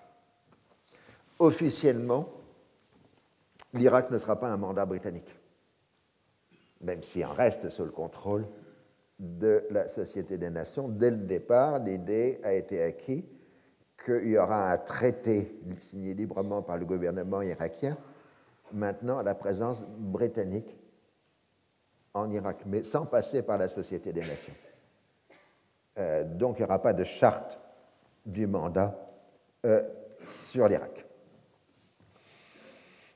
Euh, mais la question est que Faisal, lui, il veut un Irak le plus indépendant possible dans une démarche gradualiste, en essayant à la fois de construire une nation irakienne par le biais de l'administration et de l'armée et d'une politique dénotable, mais en s'opposant autant aux Britanniques qu'en collaborant avec lui. Et dans sa politique, Faisal va de plus en plus s'appuyer sur les anciens officiers de l'armée ottomane. Alors, il faut donc un traité. Et euh, le projet de traité que les Britanniques proposent à Faisal ne laisse à l'Irak qu'une sorte de petite autonomie administrative, c'est-à-dire tout ce que le mandat aurait donné aux Britanniques sans le mot mandat. Euh, les, les, Irakiens n'en veulent pas et Faisal résiste pied à pied au projet, ce qui risque de remettre en cause sa toute récente monarchie. Churchill commence à trouver que Faisal est bien ingrat. Il commence à dire qu'il faudrait peut-être qu'il pense à chercher un troisième trône s'il continue. Finalement, opportunément, mais réellement, le 24 août 1922, Faisal a une crise d'appendicite, ce qui permet au commissaire britannique de saisir la totalité des pouvoirs et de mettre les opposants en prison et ainsi de faire accepter le traité par un gouvernement irakien pendant que le roi est à l'hôpital. Mais le gouvernement irakien a pris la précaution habituelle d'exiger une ratification du traité par une assemblée élue, ce qui va retarder la question. En ce qui concerne la Palestine, Churchill à Londres et Samuel à Jérusalem ont tenté de trouver une solution de conciliation. Et cela a échoué et ça interdit toute institution représentative en Palestine. Parce que soit ces institutions ont un pouvoir réel, et les Arabes, qui constituent la très grande majorité de la population, en profiteraient pour bloquer le sionisme, soit elles n'ont pas de pouvoir, et les Arabes ne veulent pas d'institutions représentatives qui n'ont pas de pouvoir. Churchill euh, est donc amené, en tant que secrétaire d'État au Colonial Office, à faire l'exégèse du projet de charte du mandat sous la forme d'un livre blanc publié le 18 juin 1922. On a déclaré sans y être autorisé que le but était la création d'une Palestine entièrement juive. Des phrases telles que la suivante ont été prononcées La Palestine doit devenir aussi juive que l'Angleterre est anglaise. Et ça, on affirme que non. Euh, on n'envisage pas que la Palestine dans son ensemble sera convertie en un foyer national juif, mais qu'un tel foyer sera établi en Palestine. Donc, ce qu'on appelle le livre blanc de Winston Churchill nie nous rejette l'hypothèse de la création d'un État juif en Palestine. Alors, quand on regarde dans les archives britanniques, on s'aperçoit qu'en fait, les Britanniques ont fait des projections démographiques euh, qui ont montré que logiquement, les Juifs ne pourraient jamais obtenir la majorité de la population en Palestine. Et donc, à partir de ce moment-là, euh, on pouvait retirer l'hypothèse de la création euh, d'un État juif. Alors, les sionistes acceptent le texte parce que ce texte leur donne une, une légitimité internationale et mettre de côté la question de l'État juif qui reviendra au moment venu dans un autre rapport de force, mais les Arabes rejettent le livre blanc puisque ça ne reconnaît pas que la Palestine est arabe. Les États-Unis, qui ne sont pas membres de la SDN, ont fait savoir qu'ils exigeaient dans tous les mandats l'égalité d'accès économique et le maintien des droits capitulaires. Cette seconde demande n'est pas acceptable pour les puissances mandataires et finalement, il y a eu un accord entre les États-Unis et les puissances mandataires qui suspend les capitulations pour la durée des mandats. Ne les abolit pas, mais elles sont suspendues. Et donc la question des capitulations reviendra à l'ordre du jour au moment des indépendances. Donc le 24 juillet 1922, le Conseil de la Société des Nations réuni à Londres adopte simultanément les chartes des mandats sur la Palestine et la Syrie, non sans âpres négociations de la dernière heure, surtout dues aux Italiens qui exigent des concessions économiques en Syrie. Donc en juillet 22, les dossiers irakiens, palestiniens et syriens sont bouclés. Reste l'Anatolie. Les Britanniques comptent toujours maintenir la neutralité de la zone des détroits et interdire aux kémalistes de passer en Europe. Mais les troupes turques remontent maintenant vers le nord et rapidement l'accès de fixation va être à Tchanak quand les troupes kémalistes arrivent au contact avec les troupes euh, britanniques. Les Britanniques demandent le soutien des troupes françaises et italiennes, mais les Français et les Italiens ont retiré leurs troupes sur la rive européenne et refusent de participer à la défense de Tchanak face aux kémalistes. Londres demande euh, aux États balkaniques d'agir, mais les États balkaniques sont tellement contents de la déconfiture grecque qu'il n'est pas question de bouger. Donc, le 15 septembre 1922, Londres fait appel aux Dominions pour leur demander des renforts pour faire face à la crise. Et le 16 septembre, une déclaration marque qu'il ne s'agit pas seulement de la liberté de circulation dans les détroits, mais le risque de remise en cause des résultats de la Grande Guerre, non seulement dans les pays musulmans, mais chez les États balkaniques. Les Dominions ne se sentent pas concernés par la crise, à l'exception de la Nouvelle-Zélande et de Terre-Neuve, et l'opinion publique britannique est très hostile à la guerre. Ça, c'est un épisode essentiel de l'histoire britannique. Les Dominions refusent d'entrer automatiquement en guerre à la demande de la mère patrie. C'est ça le sens de l'incident de Chanak.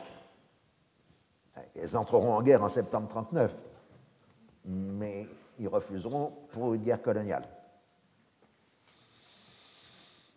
Alors, euh, George continue ce qu'on appellerait aujourd'hui une politique au bord du gouffre, menacé de faire la guerre pour éviter de la faire.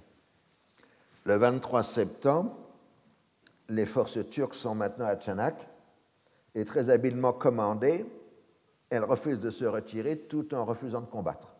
C'est-à-dire l'astuce des Turcs, c'est de se mettre en position face aux troupes britanniques sans tirer un coup de feu. Pour que s'il y ait coup de feu, ce soit les Anglais et pas les Turcs qui soient responsables de l'ouverture des hostilités. Et les, Britanniques ne veulent pas apparaître comme les agresseurs. Et euh, donc, euh, les Alliés demandent aux Turcs euh, de se tenir tranquilles et acceptent le point fondamental, qui est que les troupes alliées vont évacuer la zone des détroits et la trace, qui va repasser intégralement à la nouvelle Turquie. Et euh, donc, euh, cette politique de tension va durer jusqu'au 3 octobre 1922, où un armistice est signé à Moudania, sur la Marmara, je ne sais plus où c'est exactement. Euh, et dans l'armistice de Moudania, c'est Ismet, le vainqueur des deux batailles d'Inonu, qui signe l'accord le 11 octobre qui euh, assure l'évacuation des troupes alliées euh, du reste de la Turquie. Alors, dans l'histoire britannique, euh, de Tchanak va provoquer la révolte des députés conservateurs qui mettent fin au gouvernement d'union nationale avec les libéraux de Lloyd George le 20 octobre 1922. Et euh, Bonarlo, le nouveau ministre, premier ministre conservateur qui avait déclaré que l'Angleterre n'était pas le policier du monde, euh, forme un nouveau gouvernement, Curzon conservant encore les affaires étrangères. Et chronologiquement, le 31 octobre 1922, Mussolini devient président du Conseil en Italie. Le 1er novembre 1922, dans la nuit, après un débat passionné, la Grande Assemblée nationale vote l'abolition du sultanat ottoman, consacrant ainsi le passage de la souveraineté de la monarchie à l'Assemblée nationale. Le 17 novembre, le dernier sultan ottoman se réfugie sur un navire de guerre britannique. Euh, après un bref séjour au Hedjaz, il se retira à San Remo, où il mourra le 15 mai 1926. Son cousin Abdul-Mejid lui succède, mais seulement comme calife. Ce sera le dernier calife ottoman. La conférence de la paix s'ouvre à Lausanne le 21 novembre 1922 sous la présidence de leur Curzon. Toutes les frontières de la Turquie sont déjà fixées, à l'exception de celles avec l'Irak. Les Kémalis revendiquent toujours le vilayet de Mossoul, où se trouve une importante population kurde et du pétrole, enfin virtuel parce qu'on n'a pas encore exploité. C'est la délégation turque qui est conduite par Ismet Pacha, qui défend avec opiniâtreté les revendications de son pays. Les négociations sont difficiles puisque aussi bien leur Curzon que Ismet euh, font assaut de mauvaise foi. Dans le genre de leur Curzon, c'était jamais l'Angleterre n'a pensé au pétrole du Moyen-Orient, par exemple. Euh, elles sont longues et après. Les Français et les Italiens veulent conserver leurs intérêts économiques mais doivent accepter la suppression définitive des capitulations. Une convention à part signée le 30 janvier 1923 entérine un échange de population entre la Turquie et la Grèce. En tout, 1 200 000 Grecs orthodoxes, si on compte les réfugiés d'avant Lausanne, sont réinstallés dans le royaume de Grèce contre 400 000 musulmans expulsés à leur tour. C'est la poursuite du nettoyage ethnique et de l'homogénéisation des populations enclenchées par la balkanisation. Pour la Grèce, c'est le grand événement, je veux dire, dans l'histoire grecque, tout a changé après l'échange de population, parce que la population de la Grèce a changé.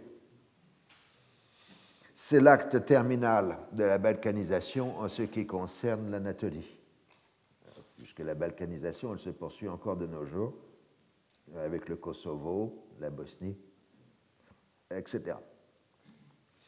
Les traités prévoient bien des garanties pour les minorités restant à Istanbul et pour les musulmans de la trace grecque, mais ces minorités vont décliner progressivement, sauf les musulmans de trace, puisque je ne sais pas si vous avez vu dans la presse la récente visite d'Erdogan a soulevé la question des musulmans de trace euh, par rapport au gouvernement grec. Cet échange obligatoire créera un exemple et un précédent dans les relations internationales. Les sionistes y penseront immédiatement en ce qui concerne la Palestine. Ce sera ensuite le modèle pour les transferts de population à la fin de la Seconde Guerre mondiale en Europe, puis lors des décolonisations ce terrible XXe siècle. La question de Mossoul est transférée à un arbitrage de la Société des Nations, puisque fort opportunément, les Britanniques se sont brusquement rappelés que l'Irak était un mandat britannique, enfin était un mandat de la Société des Nations. Mustafa Kemal joue à la fois de sa position de force, les Occidentaux ne lui feront pas la guerre, et de sa capacité à se mettre en position d'équilibre entre les puissances jouant de la Russie soviétique contre les Alliés en ce qui concerne les détroits, la Grande-Bretagne contre la France et l'Italie dans le domaine économique. Il tente même d'impliquer les États-Unis qui ne sont qu'observateurs à Lausanne, mais ça ne marche pas. Les représentants américains peuvent bien prendre la défense des Arméniens et de l'ensemble des chrétiens d'Orient. Ils n'ont aucune voix délibérative. Mais la Turquie est un pays épuisé par plus de dix ans de guerre. Une bonne partie de l'Anatolie est en ruine. Le pays a perdu la plus grande partie de ses élites économiques, arméniennes et chrétiennes. Le turquisme de Mustafa Kemal n'a ni les ambitions ni les moyens de se lancer dans une guerre de reconquête. Et donc le kémalisme va apparaître comme un facteur de stabilité dans les relations internationales. En réalité, le kémalisme va se lancer dans une œuvre de construction intérieure d'une extrême brutalité.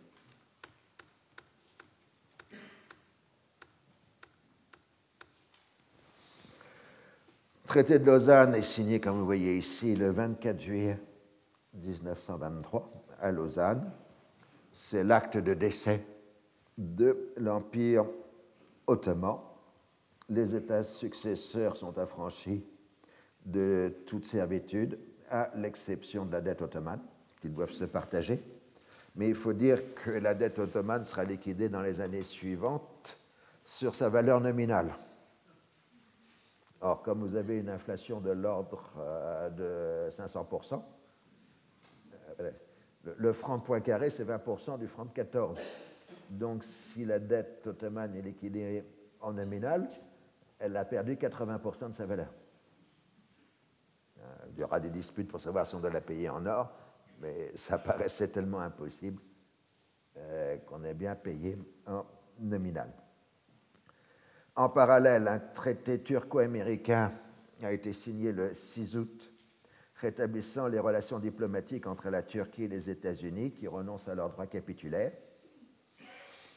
Une convention d'extradition l'accompagne, mais le Sénat des États-Unis refusera de la ratifier. La Russie soviétique signe le 7 août la Convention des Détroits, qui accompagne le traité de Lausanne, affirmant la liberté de passage aérien et maritime la démilitarisation des détroits et la souveraineté turque. Le 23 août, la Grande Assemblée nationale ratifie le traité de Lausanne, ce qui donne le signal de l'évacuation des troupes alliées de Constantinople. Le 6 octobre, l'armée turque entre à Istanbul. J'ai fait exprès de dire les Alliés quittent Constantinople et les Turcs entrent à Istanbul. Euh, parce qu'on voit le symbole de changement de signification euh, de la ville. Angora, qu'on va bientôt appeler Ankara en français, va devenir la capitale de la nouvelle Turquie. Et le 30 octobre, la Turquie devient officiellement une république.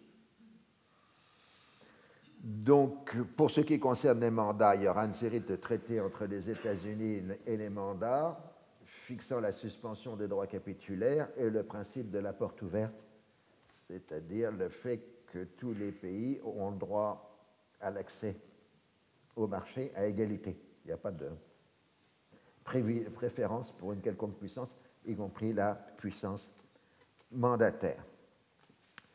Les Dominions n'ont pas été présents à Lausanne, mais doivent signer chacun leur tour le traité, enfin ratifier leur tour les traités de façon individuelle. Donc on voit que les dominions prennent de plus en plus d'indépendance sur le plan juridique. Lausanne est un immense succès qui donne à la Turquie un statut de totale égalité avec les puissances occidentales. Aucun pays dit oriental, à l'exception du Japon, n'était alors dans ce cas, et c'est le seul pays musulman à bénéficier. Mais le modernisme autoritaire du kémalisme l'engage dans une autre voie que celle de représentant de l'islam sur la scène internationale. Tout est dit dans le discours du 20 août 1923 de Mustafa Kemal. Dans le nouveau traité qui nous est offert, on ne trouve peu de traces de la Grande Arménie. Les provinces de Kars, d'Ardéane sont rentrées dans le giron de la mer Batterie, ce sont les territoires perdus en 1878. Le gouvernement du pont, c'est-à-dire de mer Noire avec ses partisans, sont éliminés. Les zones d'influence ont disparu pour toujours. La Turquie se voit attribuer les mêmes droits dont jouissent les peuples civilisés. Néanmoins, les succès que nous venons de remporter nous ont assuré qu'un chemin ouvert vers le progrès et la civilisation, la tâche qui nous incombera à nous et à nos descendants, c'est de marcher sans défaillance dans cette voie. Nos espoirs, notre énergie, notre unité d'action seront les garants du succès des efforts que nous allons entreprendre sur la voie du progrès et de la civilisation, c'est-à-dire de l'européanisation ou de l'occidentalisation. Cette occidentalisation va se faire de façon autoritaire dans un pays considérablement appauvri et meurtri par les violences. Durant l'année 1923, Mustafa Kemal va éliminer progressivement toutes les forces qui pourraient s'opposer à lui une fois la victoire obtenue. Il établit un parti majoritaire à sa dévotion, le Parti du peuple, dont la vocation sera de devenir un parti unique. Le 29 octobre 1923, la constitution est modifiée, donc euh, la Turquie devient une république et Mustafa Kemal son président. Les opposants tentent de se regrouper autour du calife et le président de la République de Turquie va profiter d'une protestation de musulmans indiens qui avaient pourtant soutenu la guerre d'indépendance. Donc protestation en faveur du calife pour la définir comme une ingérence dans les affaires internes de la Turquie. Une fois assuré euh, de la loyauté de l'armée envers sa personne, Kemal fait voter les 2-3 mars 1924 par l'Assemblée toute une série de mesures qui comprend la création d'un système scolaire unifié, supprimant les écoles religieuses musulmanes, et finalement l'abolition du califat. La famille impériale est exilée de Turquie. Le 4 mars 1924, le dernier calife ottoman, Abdul Majid II, quitte Constantinople par l'Orient Express pour la Suisse. Ensuite, il s'établira en France et mourra à Paris en août 1924. Il sera enterré à Médine. Les résistances à l'abolition de la magistrature suprême de l'islam sont faibles, tant le prestige du Raze, Mustafa Kemal, du combattant, est immense et la fatigue de la population forte. Alors, il nous reste un coin à voir, c'est l'Égypte. On n'a pas vu, parce que c'est une affaire strictement anglo-égyptienne. Euh, dans la période, euh, la révolution de 1919 a montré qu'il n'était plus possible de s'en tenir à une politique des notables, puisque le Waft autour de Sadzarloul avait la capacité d'agir sur la totalité du territoire égyptien. Le nouveau commissaire Allenby a obtenu l'envoi d'une commission d'enquête en Égypte pour étudier le nouveau statut du pays. La mission a été accordée à Alfred Milner, le grand impérialiste, euh, celui qui avait été le maître de l'Afrique du Sud après la guerre des Boers, et qui à l'époque secrétaire d'État au Colonial Office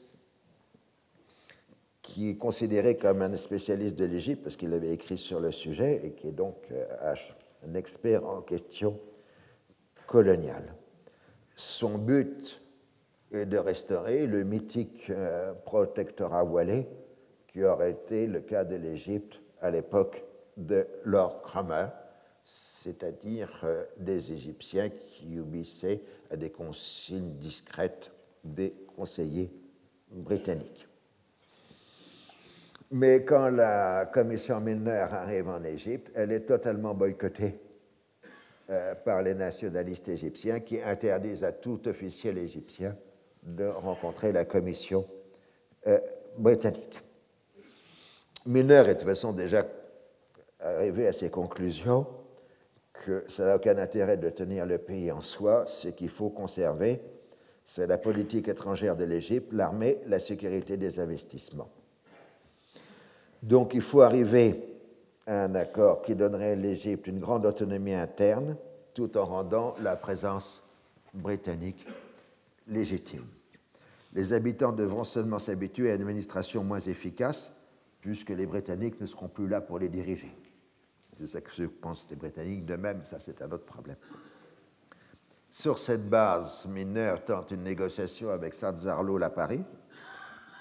L'idée qu'en abandonnant la formule de protectorat et en accordant des symboles de souveraineté aux Égyptiens, l'essentiel du pouvoir pourrait être conservé avec le contrôle de la politique étrangère, le stationnement des forces britanniques sur le sol égyptien. Saad Zarloul accepte le principe d'une Égypte indépendante sous forme d'une monarchie constitutionnelle avec des institutions représentatives, mais n'est pas dupe du maintien d'un protectorat sans le nom et exige de pouvoir consulter ses mandants, c'est-à-dire de rendre publiques les propositions britanniques, c'est-à-dire enregistrer les concessions britanniques sans avoir cédé, rien avoir cédé de son côté. Euh, donc évidemment, ça déplaît à Milner.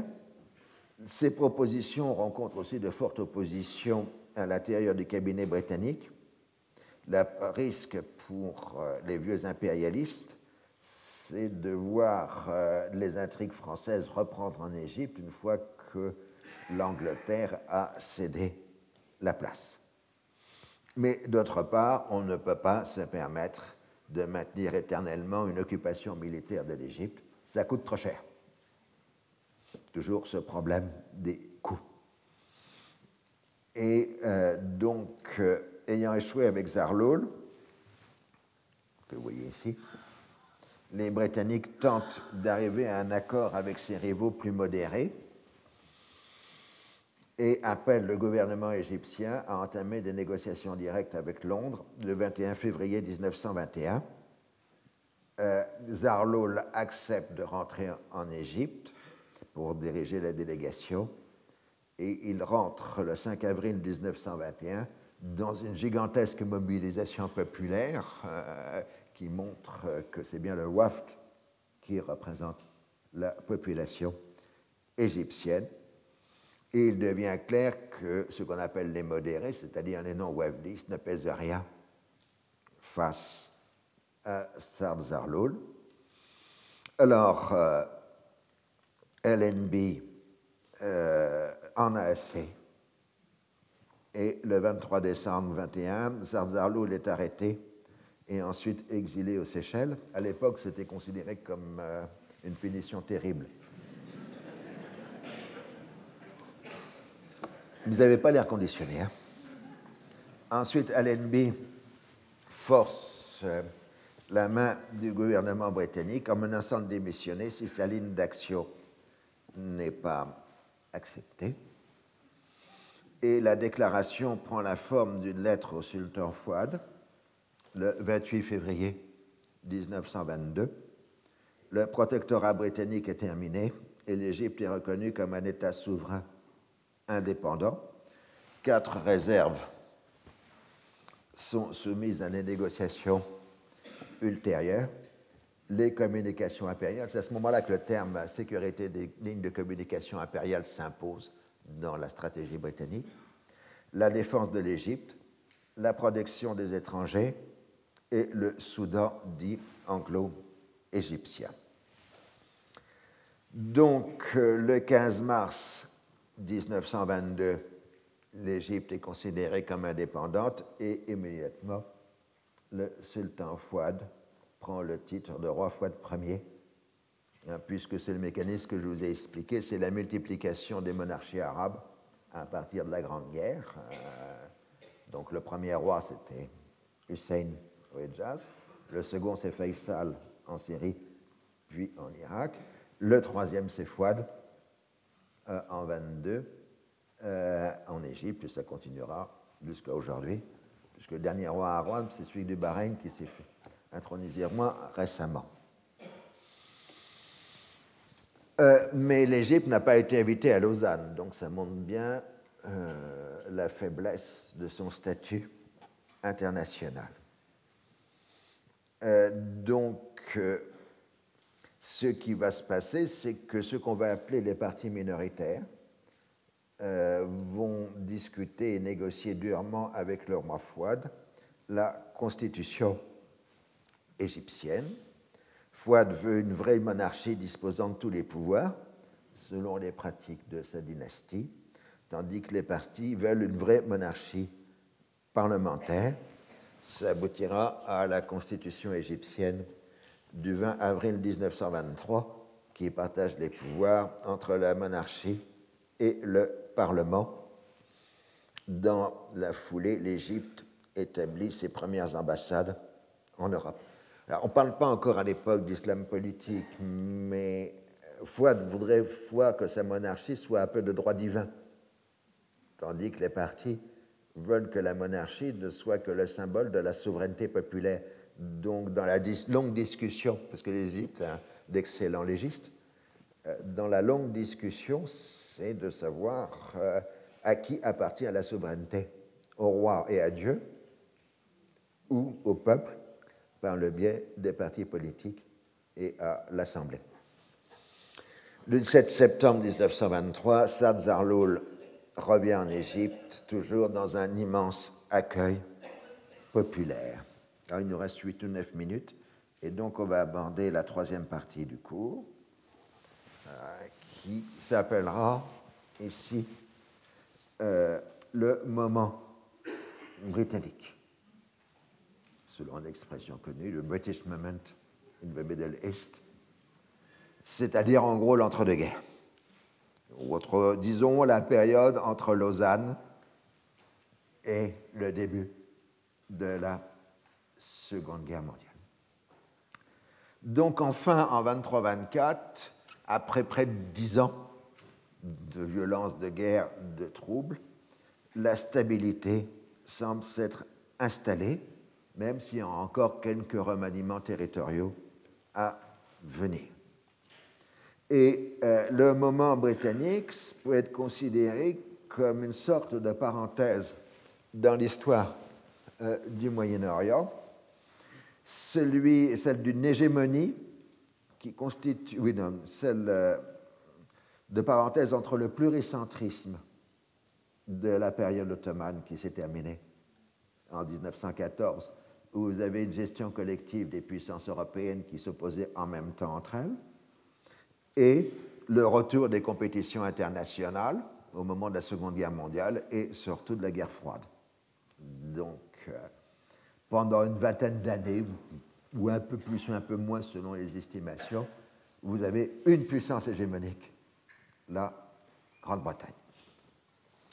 Alors certes, il y a la France. La France qui est au Levant, mais les Français n'ont aucune ambition d'élargir leur domaine et se sentent toujours en position défensive face aux ambitions supposées ou réelles des Britanniques sur leur domaine. Donc, pendant quelques années, à cause de l'hégémonie britannique, la région semble échapper à sa malédiction, qui est celle du jeu permanent des ingérences et des implications des différentes puissances. Mais en même temps, dans cette période, vous avez une profonde transformation. Vous avez la disparition progressive de la fantomatique route de l'Inde et son remplacement non moins progressif par les routes plus réelles du pétrole, puisqu'en 1939, on commencera à parler du pays de l'or noir, comme le montre la publication de la bande dessinée de Tintin au début de 1939, Tintin au pays de l'or noir. C'est donc entre 1920 et 1940 qu'on passe de la route de l'Inde au pays de l'or noir. Et en même temps, c'est le moment où l'enjeu palestinien va devenir l'enjeu central. Les immenses efforts de la Grande-Bretagne et de la France durant la guerre leur avaient laissé une illusion de puissance. On avait vu l'importance des troupes britanniques, près d'un million de soldats entre la Méditerranée et l'Inde. Ils étaient partout. La France avait la première armée du monde en 1921. Mais ces puissances militaires étaient en réalité minées par les pertes de la Grande Guerre et par les engagements financiers qui l'ont accompagné. Le retour à la normale tant espéré s'est révélé impossible. L'étalon or d'avant 14 était devenu hors de portée et va être remplacé par ce qu'on va appeler l'étalon de change or. On passe donc du gold standard au gold exchange standard, c'est-à-dire qu'à côté des réserves en or aménuisées, les réserves en devises convertibles vont être comptabilisées comme garantes des monnaies. Il en résulte que si la Grande-Bretagne se lance dans une politique déflationniste qui va conduire à la restauration de la parité or de la livre sterling en avril 1925, avec une surévaluation des produits britanniques, la France, avec le franc point carré 1928, va stabiliser sa monnaie au cinquième de la valeur de 1914. Donc la France a joué la carte inflationniste, tandis que l'Angleterre a joué la carte déflationniste. L'abandon de l'étalon or signifie la fin de la stabilité monétaire du XIXe siècle. Même si la convertibilité a été rétablie, les monnaies ne fonctionnent plus au même rythme et sont toujours susceptibles d'être dévaluées. La question des dettes de guerre et des réparations pèse en permanence sur les économies nationales et conduisent là encore à des mesures de restriction budgétaire. De toute façon, les empires coloniaux d'avant 1914 étaient des empires à bas prix.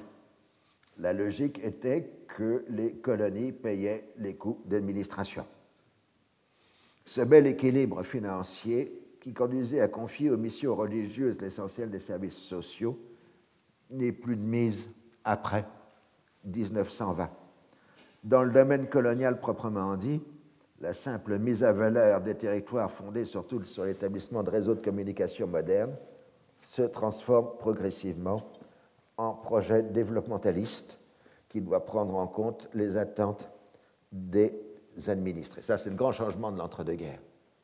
Euh, la logique du développement et la naissance des experts en développement on le trouve dans les administrations coloniales françaises et britanniques de l'entre-deux-guerres. Le plus grand exemple étant évidemment le Maroc de Lyotet, euh, qui est pratiquement le banc d'essai de la française d'après 1945. Ils sont là. Ceux qui referont la France après 1945, ils sont avec Lyotet euh, au Maroc. Ils pensent grand, ils font grand, et ils font plus de la mise en valeur, mais du développement. Alors vous en saurez plus la fois prochaine. Retrouvez tous les contenus du Collège de France sur www.colège-2-france.fr.